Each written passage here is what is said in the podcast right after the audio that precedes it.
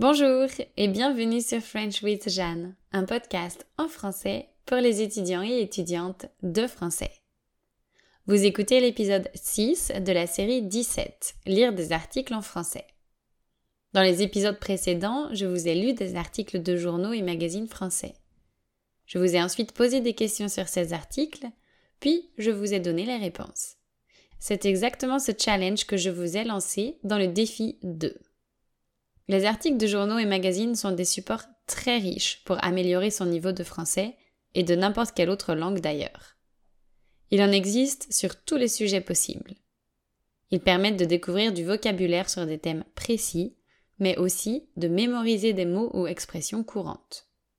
Et au-delà de la langue, la presse nous informe.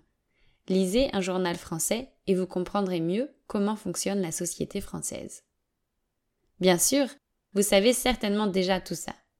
Je me permets juste ce petit rappel pour vous encourager à utiliser les articles comme moyen pour progresser en français. Mais aujourd'hui, pas de lecture ni de sujet de société. Comme d'habitude, j'utilise le dernier épisode de la série pour vous donner quelques nouvelles pro et perso.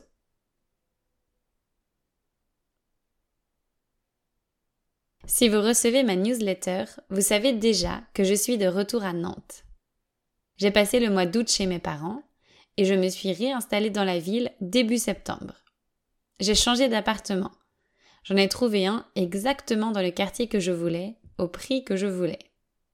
En fait, j'ai pris l'habitude de dire que c'est l'appartement qui m'a trouvé, car c'est un copain qui m'a mise en relation avec la propriétaire.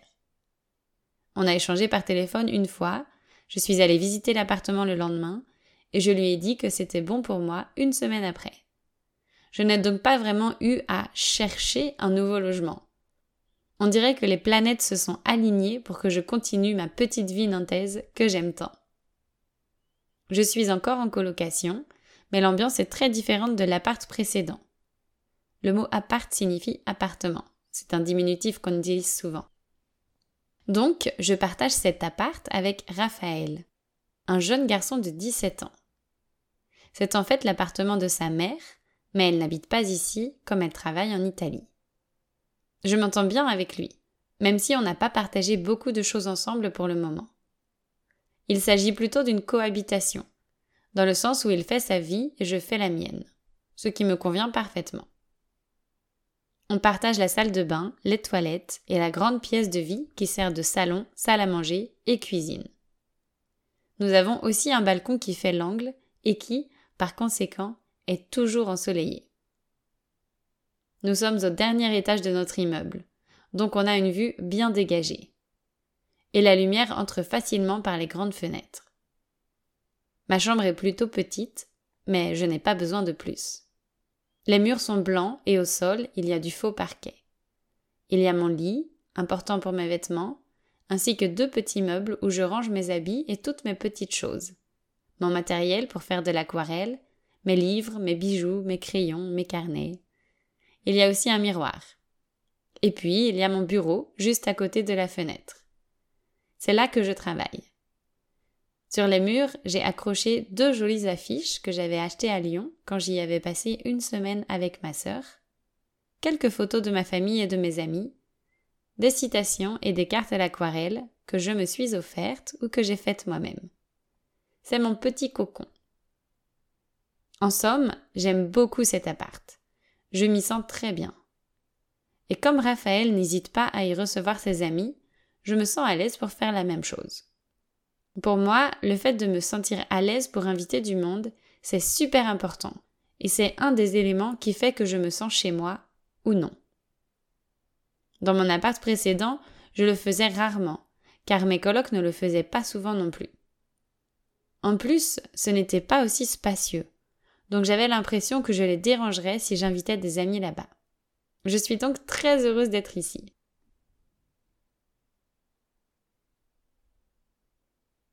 Pour le reste, je passe énormément de temps à danser. Surtout qu'en septembre, les écoles de danse organisaient des portes ouvertes pour que les gens puissent tester leurs cours et éventuellement s'y inscrire. Avec mes amis, on en a profité pour faire des cours avec des profs différents. C'est toujours intéressant de tester différents profs pour voir les différentes manières d'enseigner et surtout pour trouver celle qui nous correspond le mieux. Par exemple, je sais que je n'aime pas les profs qui parlent beaucoup. J'aime les explications claires et concises. Je perds patience quand un prof donne de longues explications avec plusieurs exemples alors qu'un seul aurait suffi. Mais je dois admettre que je le fais aussi parfois quand je donne des cours de français. Heureusement, je crois que ça n'arrive pas souvent, et quand je me rends compte, j'abrège. Grâce aux portes ouvertes, j'ai trouvé un cours de salsa cubaine, auquel je me suis inscrite pour un semestre, à raison d'un cours par semaine. Dans mon cours, on est une cinquantaine d'élèves. Je suis parmi les plus jeunes, la majorité a entre 40 et 50 ans. J'ai choisi cette école de danse pour plusieurs raisons. D'abord, j'adore la manière de danser des profs ainsi que leur façon d'enseigner. Je trouve qu'ils décomposent bien les mouvements et ils n'hésitent pas à nous les faire répéter jusqu'à ce qu'on les exécute correctement. Ils sont exigeants, et ça me plaît, car ça me donne envie de m'améliorer. Ensuite, le studio de danse n'est pas trop loin de chez moi. Puis, l'école offre des cours au semestre, et elle est l'une des seules à faire ça. Comme je ne suis pas certaine de rester toute une année, je me suis inscrite pour un semestre. Enfin, un mercredi sur deux, l'école organise une soirée. C'est parfait car mon cours est justement le mercredi. Bon, ok, j'ai choisi ce créneau en partie pour cette raison. En tout cas, c'est une bonne occasion de pratiquer ce qu'on apprend avec les autres élèves. Et en plus, le prof prend des photos pendant la soirée. Ça fait de bons souvenirs. C'est le seul cours régulier auquel je me suis inscrite. J'ai fait un cours d'essai de bachata, qui est une autre danse latine, que j'ai vraiment bien aimé. Le prof est excellent et j'ai appris de nouveaux mouvements pendant ce seul cours. Mais j'ai décidé de ne pas m'y inscrire, car d'une part, l'école ne propose pas d'inscription au semestre, et d'autre part, les cours ont lieu le lundi soir. Et moi, le lundi soir, je ne veux avoir aucune activité régulière. Car la plupart du temps, j'ai envie de rester chez moi, comme je sors pas mal le reste du temps. En plus, c'était à 15-20 minutes de vélo et je doute de ma motivation quand l'hiver sera bien installé. Pour la même raison, j'ai choisi de ne pas m'inscrire à un cours de kizomba. La kizomba, vous n'en avez peut-être jamais entendu parler. C'est aussi une danse de couple qui vient d'Angola. Je la trouve un peu difficile à décrire, mais ça ressemble au tango, dans le sens où on attend de la femme qu'elle soit élégante et sensuelle, mais les mouvements sont moins larges. C'est très différent de la salsa ou de la bachata. En salsa, je dois toujours chercher mon partenaire du regard et guetter ses gestes. S'il me tend la main, je dois la saisir. De plus, en salsa, je dois respecter le rythme de la musique. En kizomba, au contraire, je danse généralement les yeux fermés pour être le plus possible à l'écoute des mouvements de mon partenaire. S'il bouge son pied à droite, je dois bouger le mien aussi. En fait, la femme doit être un peu l'ombre de l'homme et suivre chacun de ses mouvements tout en gardant son autonomie et son équilibre. S'il fait une accélération, je dois accélérer aussi. L'homme peut danser sur des éléments de la musique qu'il choisit. Ça peut être les basses ou un autre instrument ou la voix de l'artiste. C'est vraiment très intéressant car on peut danser sur la même chanson avec deux partenaires différents et avoir des danses complètement différentes en fonction de ce sur quoi ils basent leur mouvement. Moi, ça me donne l'impression d'entendre la musique à travers mon partenaire. Il écoute, il interprète et il me transmet. C'est passionnant. Je suis encore débutante dans cette danse, mais plus je progresse et plus j'ai envie de progresser. La danse a vraiment pris une place énorme depuis que j'habite à Nantes, à tel point que je me sens en manque quand je n'ai pas assez dansé. Danser me force à être dans l'instant présent et à me connecter à mon partenaire. Ce sont deux choses que j'apprécie beaucoup. En plus, bouger son corps, c'est bon pour l'esprit. Et puis, chaque danse m'apporte quelque chose de différent. La bachata me fait sourire, la salsa me donne de la joie et du fun, tandis que la kizomba me détend, me donne une impression de légèreté et de douceur.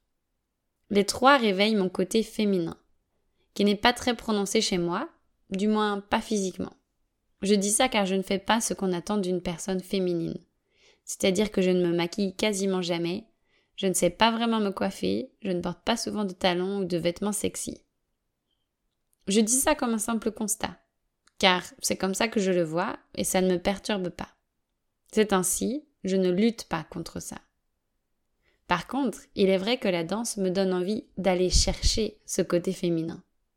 J'ai envie de danser avec des talons, de faire des mouvements plus sensuels, de porter des vêtements plus saillants. Là encore, je ne lutte pas contre ces envies. Je les observe et je ne les juge pas. Au contraire, je trouve ça fascinant comme certaines activités, certains endroits, certaines personnes réveillent certains aspects de notre personnalité. Voilà, j'imagine que la danse m'a happée aussi parce qu'elle me permet de me découvrir.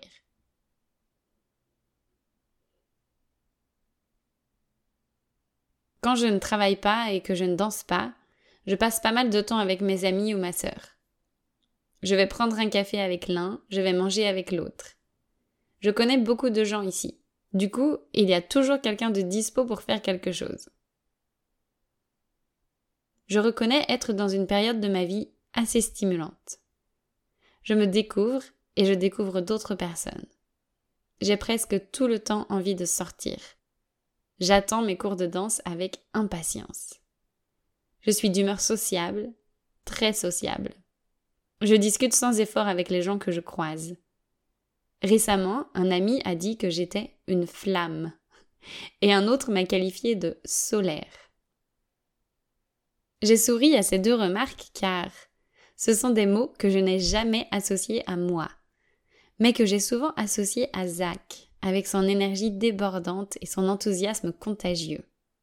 C'est une partie de sa personnalité que j'ai admirée tout au long de notre relation et aujourd'hui encore. Évidemment, ça me fait réfléchir. Suis-je vraiment comme on me perçoit en ce moment? Je sais bien qu'on change, qu'on évolue, et que, comme je le disais plus tôt, on est plus comme ci ou plus comme ça selon les circonstances. Mais c'est quand même surprenant que je ressemble à Zach maintenant qu'on est séparés. Est-ce que être avec lui affaiblissait cette partie-là de moi? Suis-je comme ça aujourd'hui parce que je l'ai côtoyé pendant plusieurs années? Ces traits de personnalité ont-ils toujours existé en moi sans jamais réussir à s'exprimer? J'en ai parlé avec lui pendant notre dernier appel et il pense que c'est un mélange de ces trois hypothèses. Il croit que 1. Tout le monde a un soleil intérieur et le potentiel d'être solaire. 2. Le fait d'avoir été à ses côtés et d'admirer cette partie de lui m'a donné envie de l'être aussi. Et 3. Quand on était ensemble, son soleil était probablement plus fort que le mien, et cela étouffait le mien. C'était intéressant d'avoir sa vision des choses. Vous l'avez compris, je fais aussi beaucoup d'introspection en ce moment, bien que je n'ai pas de livre de développement personnel en cours. J'écris énormément pour réfléchir à ces interrogations et aller au fond de ma pensée. C'est fatigant parfois, et en même temps, j'adore ça. Je suis aussi en train d'apprendre la broderie sur vêtements. Un de mes amis customise ses vêtements grâce à la broderie et j'ai eu terriblement envie de faire la même chose. J'ai acheté un kit explicatif car je n'y connaissais absolument rien. Je n'ai pas encore brodé sur mes vêtements car je m'entraîne encore. Comme toujours, je passe du temps à lire. J'ai deux livres en cours en ce moment et l'un d'eux me passionne. J'adore tomber sur des bouquins qui me font cet effet. Je veux avancer car ils sont géniaux, mais en même temps, je ne veux pas avancer pour ne pas les finir trop vite. Il s'agit d'un livre d'Irvin Yalom, un psychologue qui raconte les thérapies qu'il a menées avec dix de ses patients et patientes. Et c'est absolument délicieux. Non seulement il présente ses patients et patientes et leurs évolutions, mais il partage aussi ses réflexions personnelles, avec assez peu de retenue on dirait. Il explique aussi certaines notions de psychologie et dans l'introduction, il écrit sur des problématiques universelles telles que la liberté, le sens de la vie, la peur de la mort. Le livre s'appelle Le bourreau de l'amour et je ne peux que vous le recommander. D'ailleurs, je crois que je le lirai une seconde fois tellement il est riche.